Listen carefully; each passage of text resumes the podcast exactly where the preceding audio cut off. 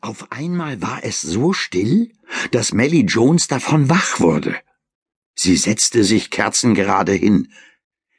Was war das für kein Geräusch? überlegte sie. In der Stadt draußen vor dem Fenster war es seltsam leise. Der Fernseher der Nachbarn lief nicht. Auf der sonst so befahrenen Straße fuhren keine Autos hin und her. Sogar die Mäuse, die unter den Bodendielen umherflitzten, bemerkten, dass kein Laut zu hören war. Sehr verdächtig.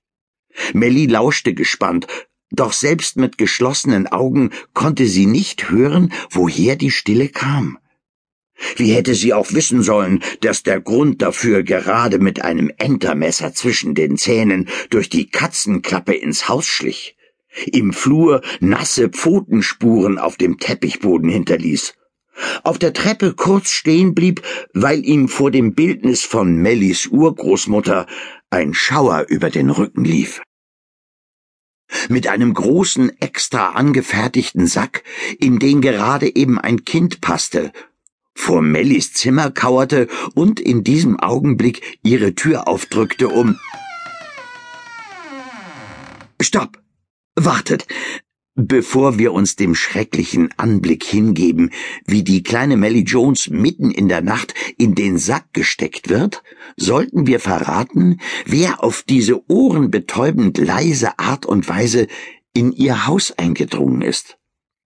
Leuchten wir in die Ecken und werfen ein Licht auf das gerissene Wesen, das in der Ecke lauert. Wer bist du? Und was willst du mit dem Beutel? Die Schnurrhaare zucken.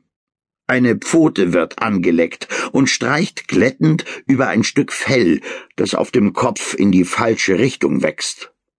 Das Wesen macht eine kurze Pause, bevor es uns mit weit aufgerissenen großen Augen ansieht und unter nervösem Blinzeln flüstert Ich? Ich bin's, Ominus Husch. Es spricht. Und was für ein Tier ist es? Ich bin's, ein leiser Lori. Eine heimtückische Brut, lautlos wie eine Erdnuss und hinterlistig wie eine Kellerasse im Rosinenglas. Was hast du im Zimmer der unglückseligen Melly Jones vor? Ich bin's, der Einsacker von der quirligen Qualle. Der Einsacker? Der Einsacker, der die Kinder eintütet. Ich hab's die besten Finger an meinen Pfoten. Die knüpfen die besten Knoten, damit das hampelnde Schnuckelchen auch drin bleibt. Doch nicht Melly Jones. Es hat die heilige Tat begangen. Die Tat, die den Sack zumacht. Die Tat, die es zu lebenslanger Schufterei im Dienst des Kapitäns auf der quirligen Qualle verpflichtet. Das Geschöpf beugt sich vor und wispert die Tat, die zeigt, dass es ein angehender Pirat ist. Nicht doch. Doch nicht die Tat. Ja, ja, wir haben's durchs Teleskop vom Captain gesehen. Ach du liebe Güte. Die Tat wurde begangen? Wie bitte? Ihr Hörer wisst nicht, um welche Tat es geht? Aber klar, wie dumm von mir. Wahrscheinlich habt ihr nicht jahrelang auf einem Piratenschiff gelebt. Wahrscheinlich habt ihr auch nicht an einem tropischen Strand am Lagerfeuer gesessen und die letzten Bissen vom frisch gebratenen Papagei verspeist. Wenn, nachdem der Rum alle ist, das Gespräch im Flüsterton auf arme Kinder kommt, die nach einer versehentlichen Tat wie dieser auf Piratenschiffe verschleppt wurden. Deshalb gehen wir noch einmal zurück an Bord des Piratenschiffs Quirlige Qualle, das zurzeit weit entfernt vom nächsten Hafen durch eine dichte Nebelwand treibt. Am Bug steht Kapitän Idris Ebenezer Grimm. Grimm ist ein Wolf. Ein Wolf mit Piratenhut und einem Knochenbein aus Menschenschenkel. In seinem Gürtel steckt ein rostiges Entermesser und in seiner Unterhose eine geladene Pistole. Die Folgen fürchtet er nicht.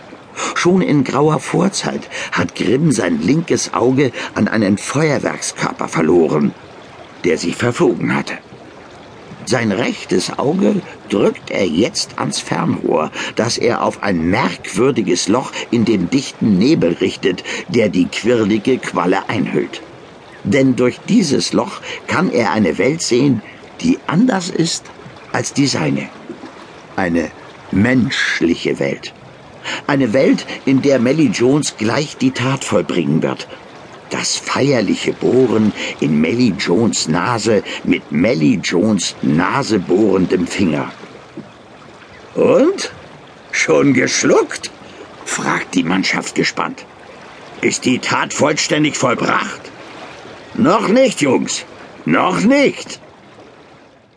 Mellys Schicksal hängt von dem endgültigen Bestimmungsort des Popels ab, der im Augenblick noch an ihrer Fingerspitze klebt.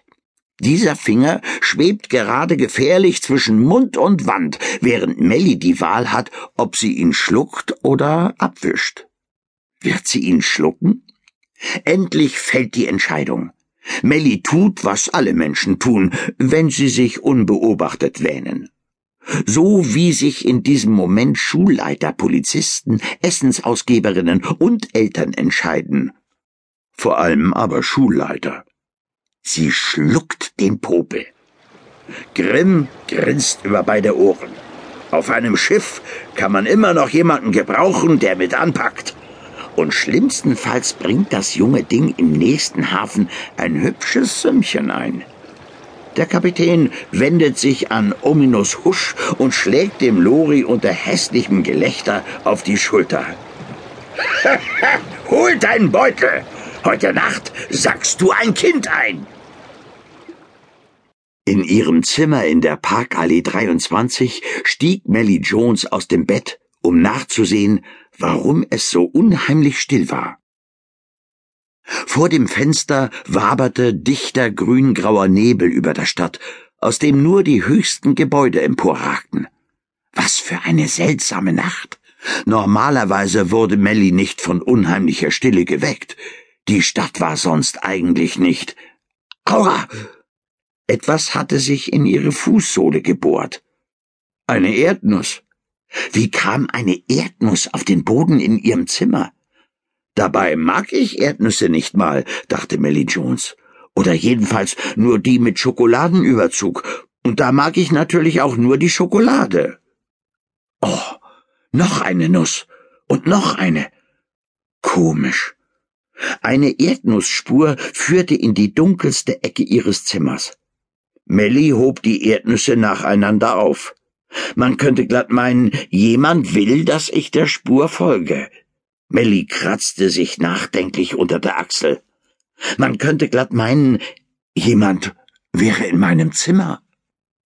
In meinem Zimmer ist einer.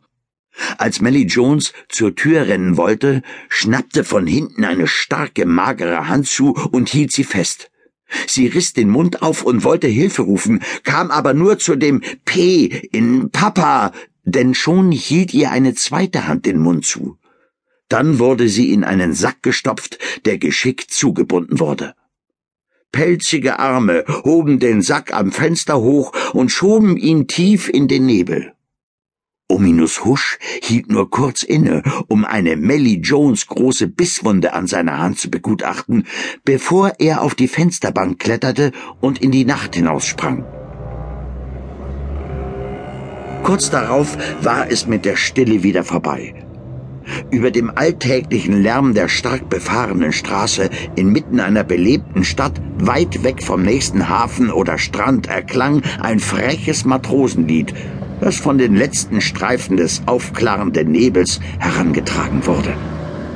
Die Nachbarn stellten ihre Fernseher entsprechend lauter.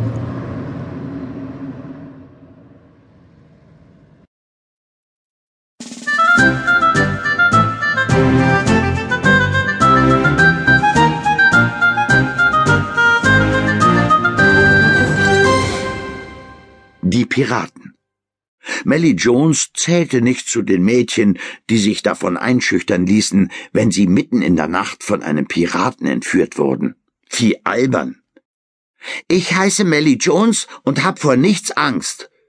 Da es in dem Sack dunkel war, sagte sie es nochmal, nur lauter, um klarzumachen, dass es stimmte. Ich heiße Melly Jones.